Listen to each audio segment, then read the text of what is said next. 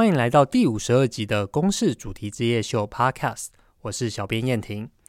在论坛前半部跟纪录片导演 Mark 连线完，后半部我们把焦点转回台湾，来宾们与公民讨论面对中国的经济力威胁，台湾到底该如何面对？非常精彩，一定要听哦！拜拜。好，非常感谢大家哈，就是跟我们讨论，其实这个。议题蛮深的，刚刚真的讲了很多很深入的议题。那我们现在我们就拉回台湾，我们刚刚讲到很多拉丁美洲的状况，然后又讲到渗透，还有 经济上的依赖等等。那我们其实就会很想要了解说，大家我们我们我们看中国这么近啊，我们其实对渗透啊、对经济的依存啊各种议题，其实我们是感同身受。所以，我们大家会担心，到底台湾会不会就这样被卖掉了，或就像 Ecuador 或者是？这样的状况会不会发生在台湾？其实大家是很担心的。我们也是再拿出手机来，好不好？我们大家把你的 idea 写下来，刷一下 Slido 啊。这个就是，如果你是中国政府，你会想要买台湾的什么，或者你会用什么方式买下来？不管你觉得很好买，或是很难买，你都可以把你的想法写出来，哈。嗯，我自己觉得中国政府钱这么多，其实他们真的想买的话，应该应该要有机会才对。比如说买票啊、发钱啊、发个十倍券、百倍券。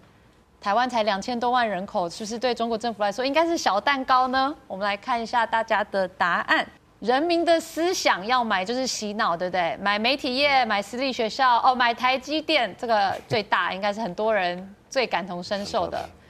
买地理位置，买官员，买影响力，买网红，买 KOL，买媒体，买政党。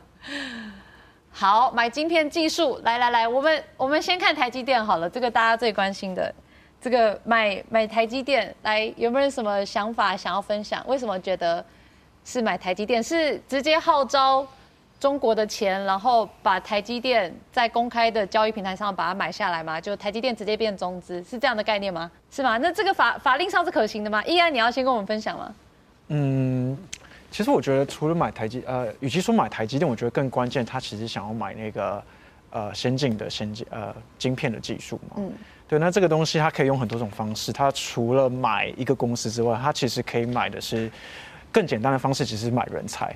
千人计划嘛，对，就直接把工程师买过去嘛。可这件事情，呃，他们已经在做，可是你也可以看得出来，这件事情并不成功，因为，呃，晶片产业并不是一个你可以把工程师买过去就可以做得出来东西的一个产业，它非常非常的复杂，它需要一个非常庞大的生态系，然后有上下游各种各式各样的厂商、机械、呃设备，还有呃材料。那可以全买吗？整条产业链都买，是可以的吗？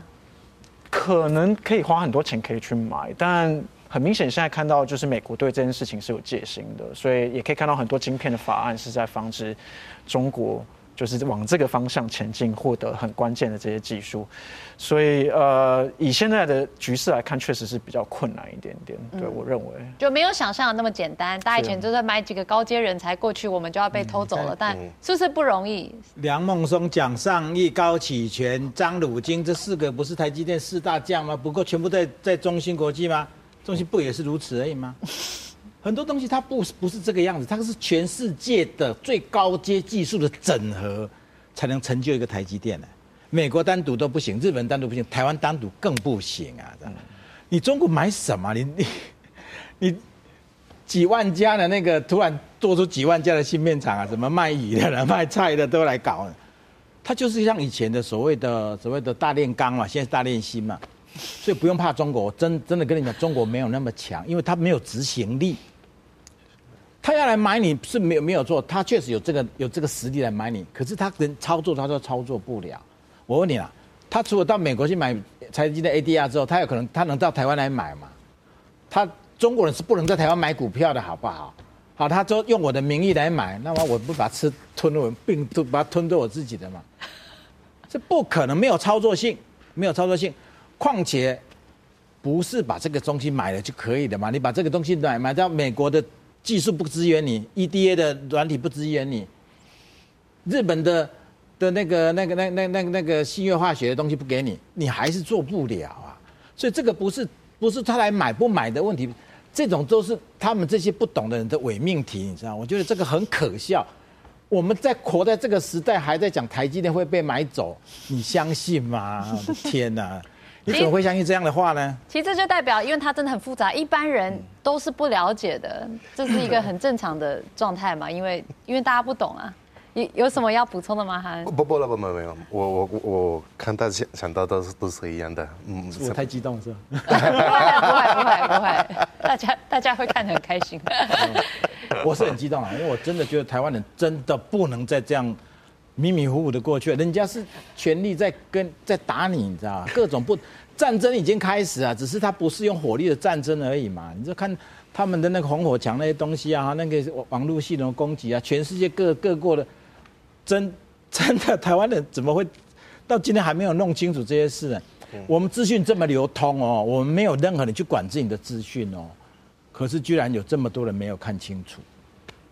我觉得是一个健康的讨论环境吧。有时候大家好像变成说我比较相信哪一边，我就都听那一边的，然后另外一边啊，我都一概不信。同温层嘛，对，我都一概不信。然后我就觉得，哎，两边讲的都不一样，我也不知道我该信谁。嗯，所以就变成好的媒体跟讨论环境会变得。非常的重要，要要建立逻辑思维，是以最起码的逻辑思维建立起来，你就能去判断哪一个是真的，哪一个是假的，是不是这样？我觉得是啊，我觉得是。每个人都要做这个，我不敢承认我没有问。别人啊，我应该信谁？信你自己，好吗？不过刚刚好，那台积电我们现在都认知它是个非常复杂的产业链生态系，然后全世界交交错复杂，所以不是这么简单，偷几个人你就偷到全世界哈。嗯、那房地产呢？这个买房地产有没有机会？刚刚我看到有人也好多人写房地产，是觉得呃中中国来就把我们的房子买光，让大家没房子住，还是有没有什么大家 idea 是什么？可以很天马行空，没关系、嗯。天马行空。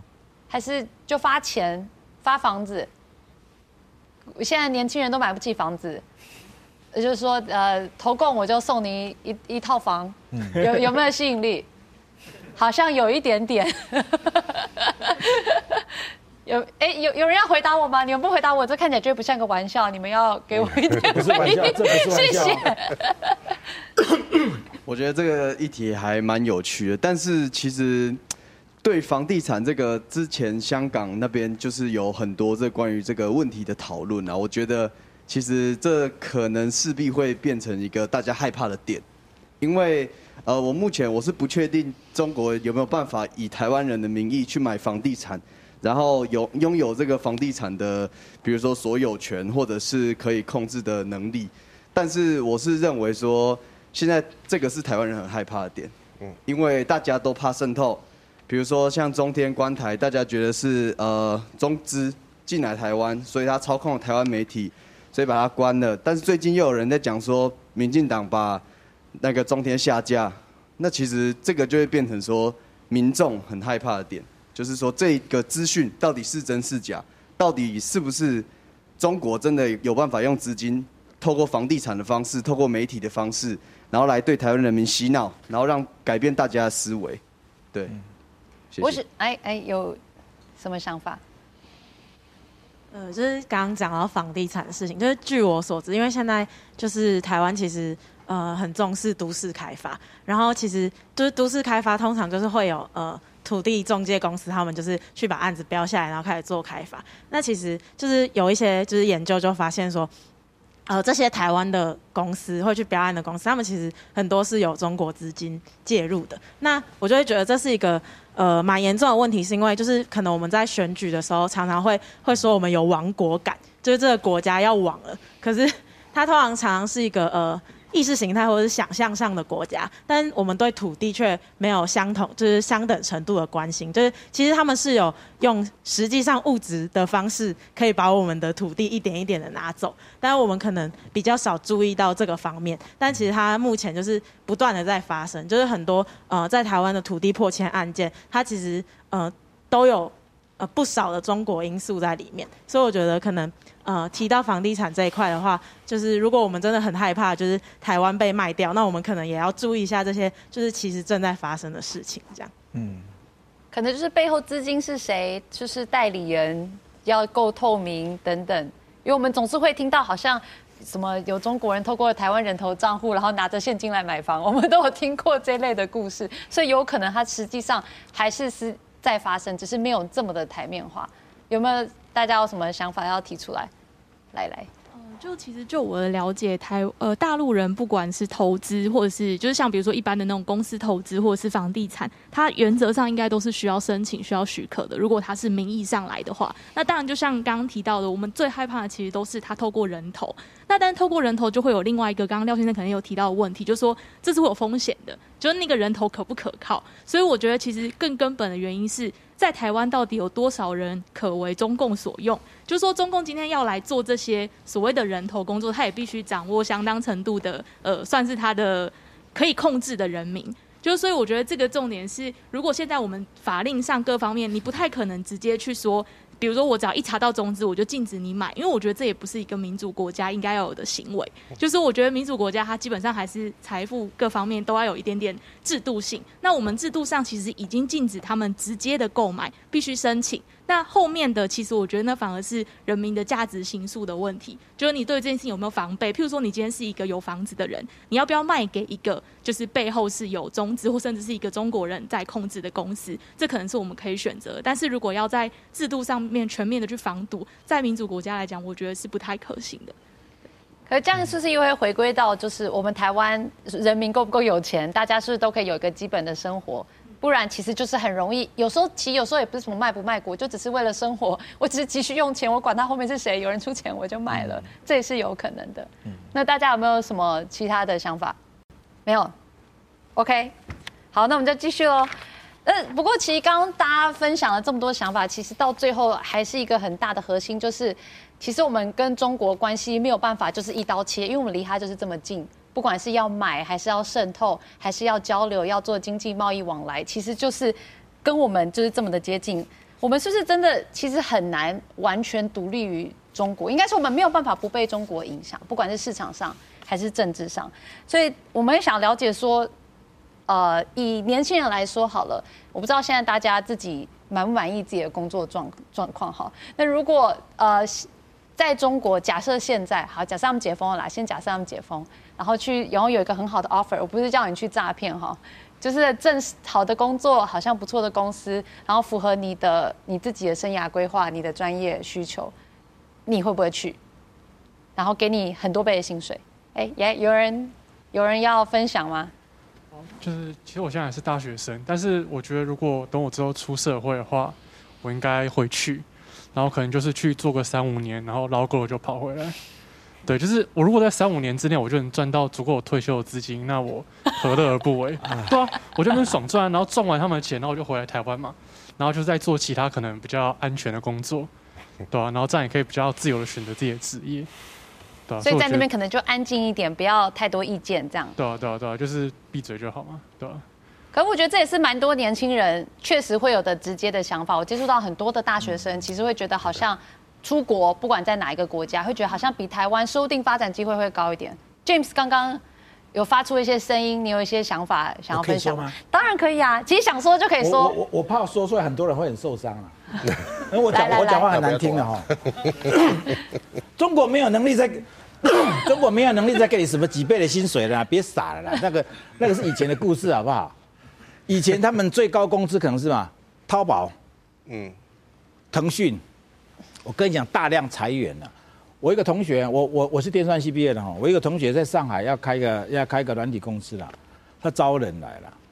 那些人来应征都说，希望年薪多少？我我以前的公司给我一百万，我希望年薪一百万。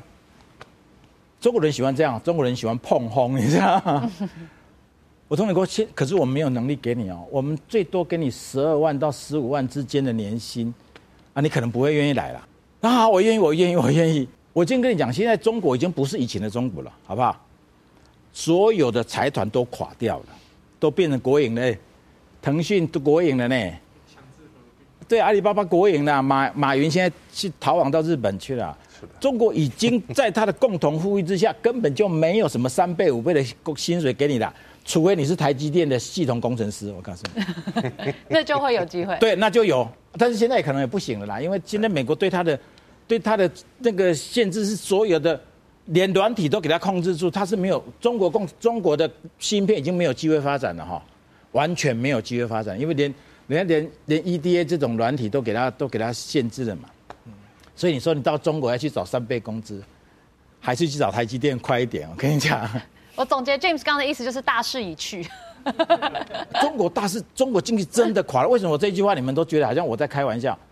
我已经说过了，中国经济已经垮了。因为我到今天我还可以看到一个朋几个朋友的财务报表，真的垮了。我在很多很多上我上很多节目了嘛，他们都说，哎呀，他们不是说他们还有百分之三还是二的成长率？我四个月前我就说最少是负成长百分之三十跟四十啊，这个我已经喊了四个月了哈。昨天不是公布他们的外销下跌百分之四十吗？他们的外销上个月下跌百分之四十哦，然后呢，接下来会越来越惨，因为供应链不会再回来，采购链国外的采购链也不会再回来了。所以如果在想着还要去中国拿几倍工资，除非你是台积电的的工程师，我相信了；或者是联发科的，我就信了。其他我都不相信了。James 哥，我可以理解你说的是大趋势，可是有时候对呃我身边的年轻人来说，他们还是会看到少数有一些成功的例子，还是有人在那里有一些不错的职涯发展，虽然现在比较辛苦一点，所以。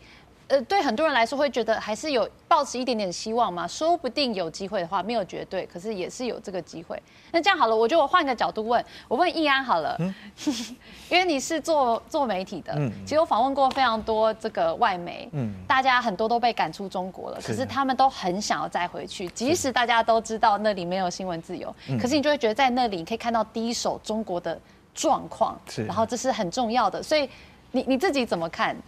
嗯，确实，对于一个记者来说，如果你没有办法到第一现场，其实采访起来真的就是非常困难。对，那再加上可能以前你还可以依赖一些他们所谓的中密，就在中国的一个配合里一起搭配着一起采访的那个中国人，其实现在也越来越难做了。可能呃，中国的民众听到你问说你要采访，他就会先问你说，那你是哪一家媒体？那一听到你是外媒，他可能就会直接拒绝访问，拒绝采访。所以当传媒早就不行了，这样。端传媒对但我们又有点就我们卡在一个比较有趣的位置就我们也不完全是个外媒就他以前的 base 在香港嘛。Ok 对对所以嗯所以我们还是有一些撰稿人是在在中国境内当然这个就不能公开的说因为其实哎所以刚刚那段可以用呃不能说是谁。呃不能说是谁对对对对对 我这个人嘛这个不对，所以确实是呃，你可以想象这些外媒记者他们现在在中国做做做做媒体做新闻是有多困难，因为如果是外媒记者，他很明显一看就知道是外国人，那这个时候就很容易被连接上所谓的境外势力，他就会觉得你是要来反华，你要做一些反华的宣传，对，所以呃，所以我觉得那个困难是来自于两个，一个是你。一方面，你在中国，就中国现在的那个整个局势、整个社会气氛对外媒是非常不友善的。但另外一个是，就是中国政府他其实也会不太愿意发签证给这些外国记者。像我认识一些记者，他就是可能在台湾等签证已经等了两年，但到到到后来还是等不到，所以就决定就干脆离开。对，所以呃，前阵子去年应该就是应该说前年吧，就是刚开始中美开始在角力的时候，有一些外媒记者来到了台湾。对，然后你可以看到那个时候，其实我们的外交部有一些宣传嘛，因为这个确实好像 这是可以一件可以有有趣的事情一个现象。但很多这些记者其实后来等不到签证，就又离开台湾了。嗯、那当然，再再到后来，因为两岸局势变得更紧张了，所以就最近确实也可以看到更多外媒记者来到台湾。但我觉得那个整体的趋势是，现在在中国做媒体做新闻，确实是越来越困难的一件事情。嗯，嗯那哈恩那？你应该还有很多朋友还在中国。那他们那边的状况是怎么样？他们会想要离开吗？还是会觉得宁愿在那里继续赚钱或做研究？Honestly speaking, since I will say since before the pandemic, since 2018, 2019, a lot of them they they were slowly slowly moving back to to their countries. Mm -hmm. So it was like a, it, it, has been like a natural natural uh, reaction because of the political environment in China. So yeah, I have experienced a lot of friends and acquaintances living since 2017, 18 back. So this is not not really new. Um, what is um, um, at least for he mentioned for for journalists, right? Um, moving to Taiwan and all this. I wish that a lot of that people like doing business they will actually be aware that it wouldn't be bad to move actually to Taipei to continue doing business with China. This is one of the things that I advise being here, right? but yeah, when it comes to that, many people have left, and the one who's still there, they have told me that I, I've been very wise and smart to actually leave. At the right time. right. Just about right. 那大家对于这个最近的白纸革命的状态都有关心吗？大家觉得， 我想要了解一下，就是你觉得我们应该怎么看中国发生的这些状况？刚 James 有提供了一些他的看法，来来来。呃，其实我看到这个地方面有两种感觉，第一个是看到中国年轻人他终于敢站出来喊习近平下台，共产党下台，但是第二方面。你看，我们台湾跟中国大陆这么近，你的邻居烧火了，我相信你在隔壁，你也很难可以避掉这一场这一场灾难。我们一方面希望他可以往下走，但是又不希望他走到太差的情况之下，因为我怕他的火会烧到我这边来，所以就是有这种 希望他差，但又不能太差，一种很纠结的感觉。是，所以会觉得说，其实这种国际。状况，因为过去从一些历史经验上来看，一个国家经济当有状况发生的时候，它通常会诉诸于战争来巩固它的政权。那其实它在周遭国家最最可能打的地方就是我们，他可能就是用这个来巩固他的政权，所以这是我比较担心的部分。嗯，那 James 你有什么看法？因为如果你觉得。共产党就是要垮台，要垮台了。可是他如果真的全垮，然后一发不可收拾，那台湾是不是首当其冲？每个人都这样说了，就是说他内部有问题，他把内部矛盾外部化，他也要有能力呀、打仗是打钱，你们 你们都都忽略一件事，打仗是打钱。共产党现在真的没钱，我是真的跟你讲。其次，习近平在军方真的有那么大的威威望吗？没有，因为他们跟军方是没有没有什么没有没有什么因什么姻缘嘛，不可能你换了三个上将，然后军中就归你管了。军中讲伦理啊，是吧？你这样跳级提升了这些这个人当上将，他原本他上面这些人他是反对的。习近平从来没有完全掌握过军方，你相信我这一句话？那个什么南南南华南南华早报嘛，之前不是不是讲不是出来发了一篇文章吗？他说：“你们外交单位啊，到处战狼啊，最后引来战争，要我们军方来来来来承的承担了，我们不背这个锅啊。你觉得？你觉得南华早报公开发这样的东西，习近平有真的掌握军方吗？没有你想的那么是那么容易的。况且大家都知道，美国现在对台湾军事的支持啊，包括他的火箭军，人家已经把你的火箭都标标注位置都标注出来了。美国讲的很简单嘛。”你只要敢对台湾发一颗一颗子弹，我就把你的所有的火箭军基地全部毁掉嘛，包括你的后勤嘛。美国人讲了好几次了，共产党不敢打台湾，七十年来就是担心美国介入嘛，是不是这么简单？美国以前战略模糊，他都不敢打了，现在是美日北约欧盟全部战略清晰了，他怎么会打呢？是吧？而且还有个道理啦，中国的韭菜实在是太乖了，你知道吗？他韭菜长得又肥又壮又温驯啊！我为什么要去冒这个风险？我这个皇帝做的好好的。中国人真的，我不是说中国人没有血性啊，是有血性的中国人在文革、在大跃进、在六四天安门的时候都被杀光了，真的被杀光了。你们你们对这些不要笑，这个很严肃好吗？啊，对不起。真的，我真的跟你，你们可能因为你们不了解这一段，我在中国遇到很多这样的朋友。尤其我在所谓的微信民主群遇到最多的就是六四天安门这一批人，这些人是一辈子跟共产党干到底的，这辈子就是跟你共产党玩了。所谓六四天安门这些幸存者，因为最惨烈的是他们经历过了，他们的同学、他们的朋友无缘无故就这样被死、被杀在广场上，他没有想到政府会对自己的同胞开枪，哎，哎，有人对自己的同胞、自己的人民开枪用坦克呢，这个血海深仇是不会忘的，我跟你讲。而且之后，他们的这些哈幸存者根本没有办法在中国生存了，基本上都被逼到国外去了。对，那个是常年每年哦六四之前就来骚扰你呢，天天你工作也不稳定，你你要是在外商公司啊，在什么大的公司，他天天去骚扰你。共产党是有能力的哦，三十几年前的事到今天天天追杀你哦，你们都不知道。真的，我跟你讲，这这个政权可怕到你没有办法想象。为什么我们二十几年的心血我要放掉？因为我真的知道，已经完全泯灭了人性了。当然还有更多的事情啊，这个今天可能没有时间讲。大概就是说，不用相信他会打你啦。他打你的时候，他自己政权就垮了。习近平没有那么大的什么大中国情怀啦，啊，什么什么，什么什么都没有，他就是要当皇帝而已。他是个内心极其阴暗、极其自卑、极其没有本事的一个人。但是他有一个本事，就是他会斗争，跟毛泽东一样，什么本事都没有，他才会斗争。所以，他今天所有一切都是为了维持他的政权啊，维持他的皇位啊。他有哪一点为了中为了中国的发展嘛？有为了中国的发展，他今天就不会把经济掐死了嘛，对不对？这个道理是不是很简单？所以不要想那么多啦，他不会说我要统一中华民国，我什么民族大义，他没有那些东西，他就是明天还能够看得到明天太阳而已啦。不过我觉得就是 James，我觉得会想是很正常的，而且有时候想其实做好准备，然后让它更不可能发生，这其实是都有可能。就像我们了解这些台积电的过程，这也是都是在想，不然都不想，大家就就也不用看这一集了，大家是一起在想嘛。那这个在最后的时间，因为今天真的有非常多公民朋友，而且我知道虽然大家有点害羞，其实来自于不同的背景，有没有什么问题想要提出来，然后问我们台上所有的来宾，什么都可以问哦。我帮他们说。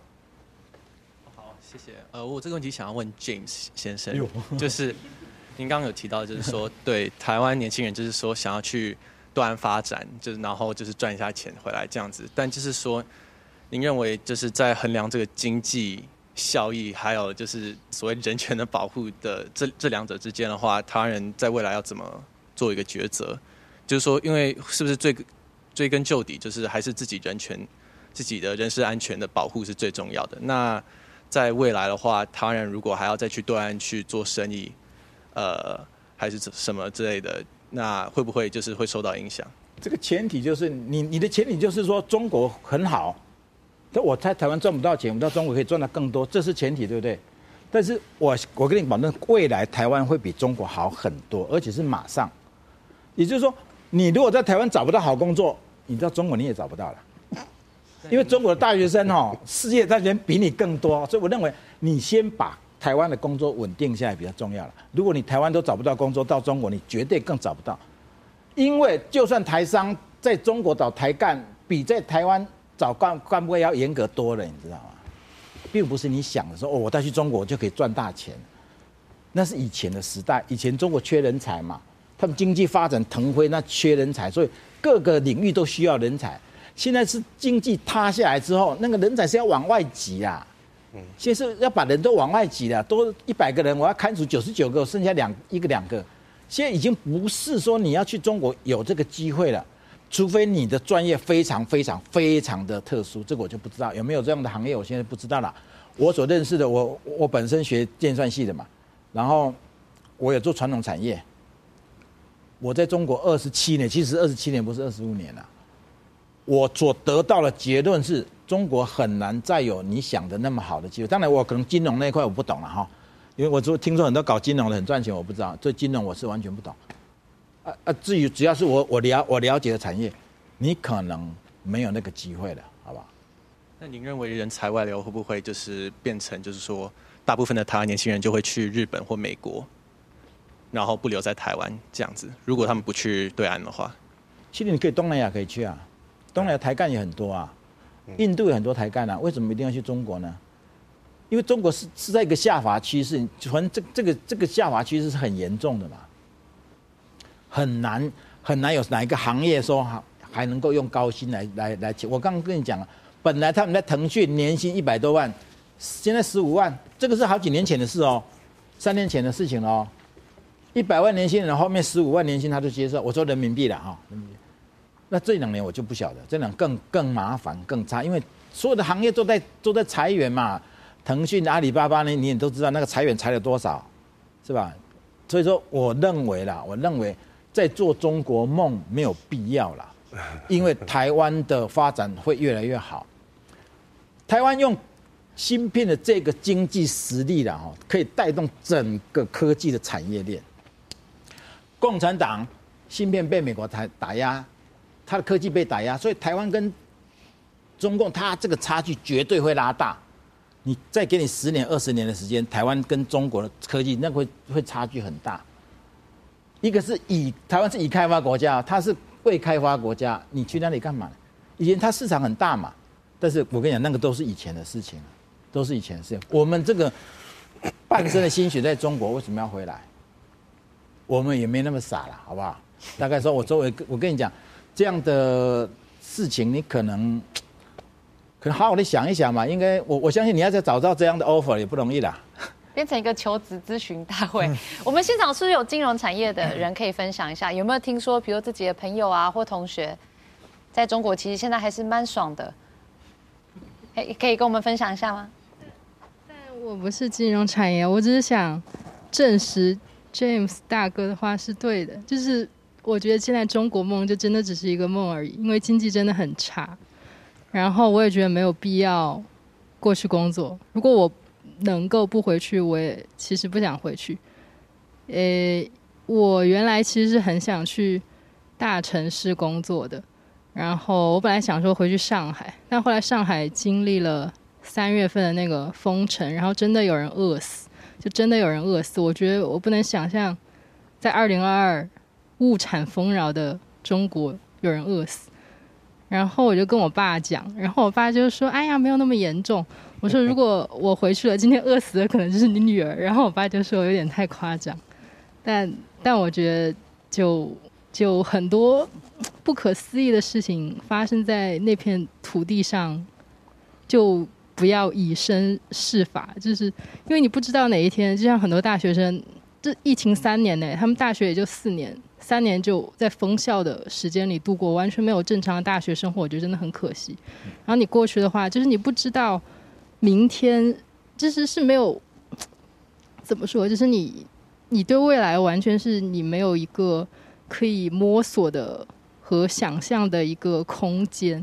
就明天他说封校就封了，说你不能出门就不能出门，所以不只是说疫情这个东西，就任何东西，它一道指令下来。就从政府，然后到学校，然后再到限制你自己的人生或者什么。那明天他说他说你是台独，然后他说你是境外势力，他就把你扣留下来，他不让你回台湾，这都是非常非常可能发生的。所以这其实真的人身安全很重要。然后现在就是我是建议不要轻易过去。然后再说到经济问题，确实真的经济真的很差很差很差很差很差，就就。真的没有必要去那边说赚什么大钱，赚不到了，除非这这三年赚的最多钱的可能就是核酸的那些企业吧。对啊，那你你如果想去做核酸，你去赚黑心钱是可以赚到，但是现在也赚不到了，因为现在他们又突然又不做核酸了，现在都在囤哦。现在什么最赚钱？那个什么莲花清瘟，就是那个喝药的那个，因为现在大家全都开始一个一个变成阳性。我今天朋友还跟我说，他刚。感染，我说没关系，早得早好，就是迟早都会得的。嗯，所以呃，大多数人就应该都会得，所以就现在那些药也都被炒到一些高价，所以 这很多事情都太太魔幻了。我是觉得没有必要。蠢的人民哦，他就在去抢莲花清瘟丸，真的是。对，就是我是因为觉得政府是一直在洗你的脑，然后都不给你正确的资讯，因为他们之前一直恐吓大家说新冠后后后遗症很严重，什么男性可能会生性性生活会有影响他的性器官或者什么之类的，然后所以大家就很害怕会得，然后富士康工人出走也是因为真的很害怕。得了就会死，他们真的在恐吓的那种宣传下，觉得得了就会死，他们所以他们赶快跑。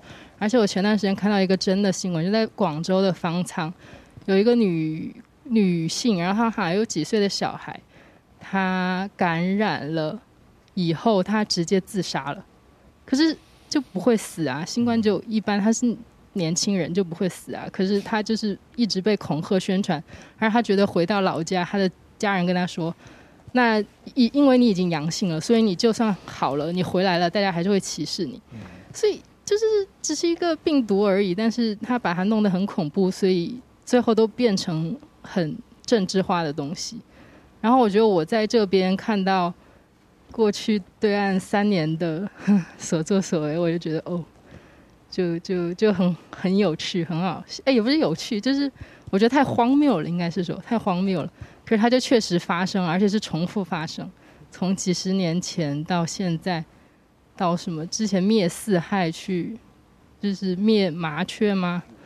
就都是大炼钢铁，就一直历史就是在巡回，就是所以我觉得不，台湾年轻人如果有得选的话，就是就是轻易不要踏上那片土地，啊，旅游也要小小心。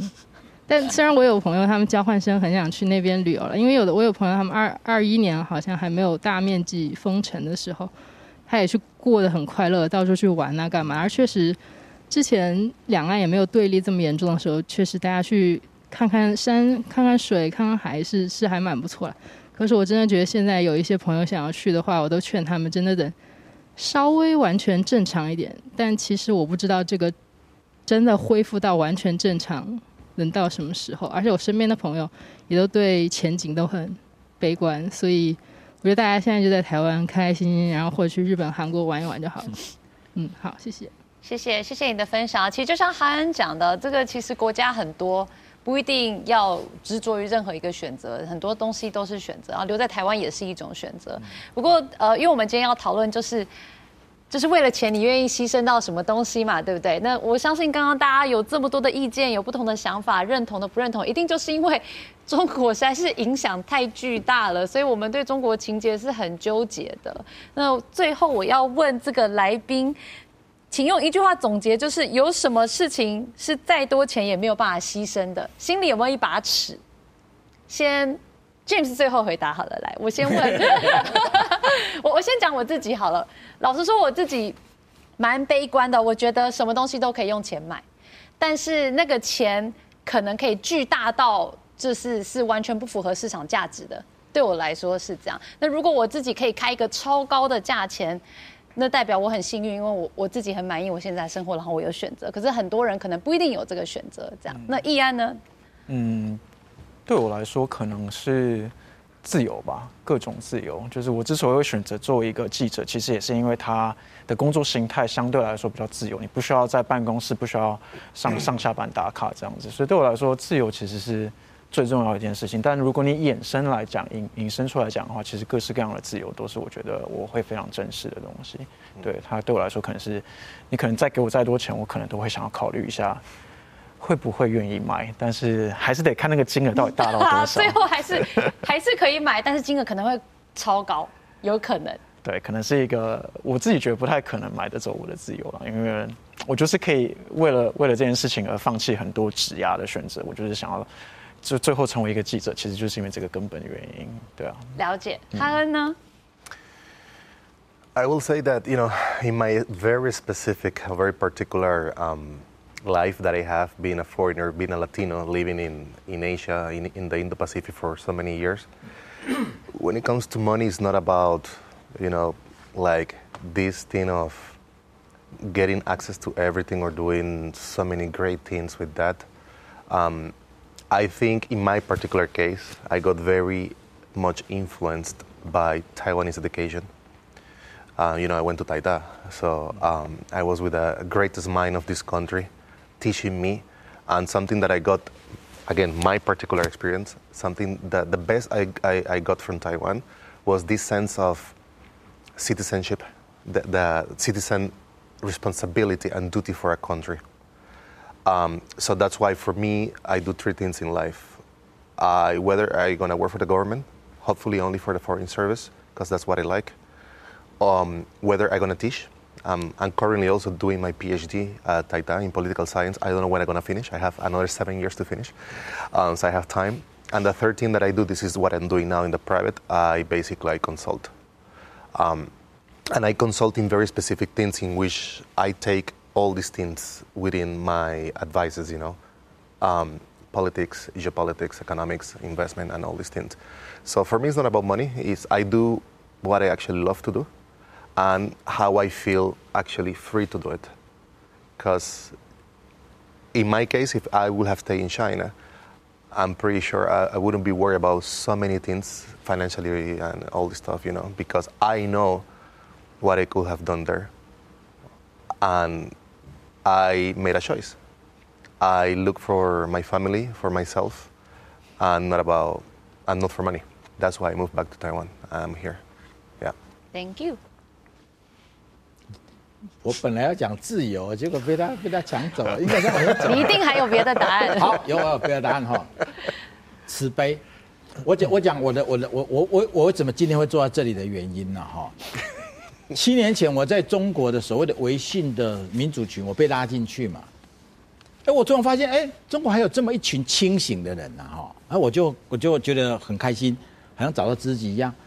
我的我那时候想法只有一件事，我要传播真相给他们看，因为共产党说中国人不适合民主，我说这是谎谎言，我就是这个念头，这个传播真相，抵抗这种奴隶的话，就这样，我我认为是一个慈悲心，因为我是佛教徒嘛，哈，我是正式受过戒的佛教徒，我就这样的话，当我做到欲罢不能，你知道吗？就这样一直延续，一直延续，然后我的群一直被封，一直被封，哈。因为我们讲了什么话，就帮你封群。我封了三百个群了，下不下人？三百个群，早上不要把群封了，我下午晚上就就建好了，五百个人又建好了嘛。就我们就在这样一个封建社会啊，封封建建的下走到今天，走到今天，因为我们的尺度言论尺度越来越 越来越露骨啊。因为我觉得，尤其是这这一次那个那个疫情的原因嘛，我告这个根本就是共产党在这边玩玩玩玩把戏嘛，是吧？本来。因为你不愿意用世界上的好疫苗，所以你不敢解封，然后你还从这边赚钱，然后你的疫苗是假的，你的核酸是假的，你什么都是假的，你只有谎言是真的。这样的国家说，我们越传播越多，他害怕呢，他还要说三天两头找我去喝茶。不过他们对我很客气啦，因为我比他还凶，你知道，我比那警察还凶。到最后，那个国宝跟我讲说：“你该走了哈，你再不走。”中央已经下来，下、那个、他们真的很喜欢你，哎，要抓我啦，什么？他先提醒你嘛，对不对？我跟谁都可以变成好朋友，好吧？嗯，跟国宝，因为那所谓的国宝，他看的比我们多，你知道吗？因为他就是他也是抓很多这样的人嘛，我们都会跟他讲说，我哪一点说错话呀？我哪一点说他他会无言以对，他说我知道你们台湾是可以骂总统的，我们这边不行，你配合我的工作，你要体谅我，怎样？我变成我要体谅他，你懂吗？大家都在卖惨。中国就是这样，大家都很惨，都在卖惨了哈。所以就是说，我们就这样一个一个心情啊，一个说要帮中国传播一些真相，然后走到今天，我在中国也待不下去了。很多人说你事业失败了，我事业没有失败，我是必须得走了。共产党已经不放过我了。到今天，我的所有的群友都在被大量的喝茶，到今天为止，一个一个被找去喝茶，然后都说我的我的网名叫塔山嘛哈，塔山你问一下，在中国的民主群塔山很有名的哈。你跟塔山什么关系啊？塔山是个台独啊，你不要跟他混在一起啊，是吗？是吗？是吗？哎，这么一点小事哦，然后告诉我说塔山已经被全国通缉了。我说我到底是杀人放火？你们把全国给我通缉，就是因为我骂习近平而已嘛。因为习大傻是我我发明的嘛。以后你们如果听到习大傻，就是我叫出来的。我跟他不共戴天了，我跟你讲，就是这样一个一个情况。我走到今天呐，直到我逼得必须得回台湾，所以。中国没有你想那么好，我们都要往我们二十五年的基础放掉跑回来。你说你告诉我你要去那边找工作，我是有一点点生气了。说实在的哈，也不要说生气，有点激动了。所以我今天要把我们的遭遇告诉你，去那里不是你想象这样，所有的不公不义在中国都会发生，在你身边就会发生不公不义的事哦。你要不要出手？我问你。所以你觉得这个是没有办法花钱买的？对，就是这个人性这部分。我怎么花钱买？明明在我身边发现不公不义的事，我要不要出手？我一出手，搞不好我公安就把我抓走了。但是我看不过去啊！我们台湾人怎么看得过去这种不公不义的事呢？这个东西我绝对买不到，因为这这个心里不舒太难受了，太不舒服了。嗯，所以我觉得今今天听了这么多，其实最珍贵的就是可以这样。公共讨论议题的空间，让大家可以自由的发挥自己的想法，然后去想说，那我要做什么样的决定跟价值选择。那今天非常感谢大家陪我们这么长一段时间，那希望大家之后有机会可以再来公司主题的职业秀，谢谢。谢谢。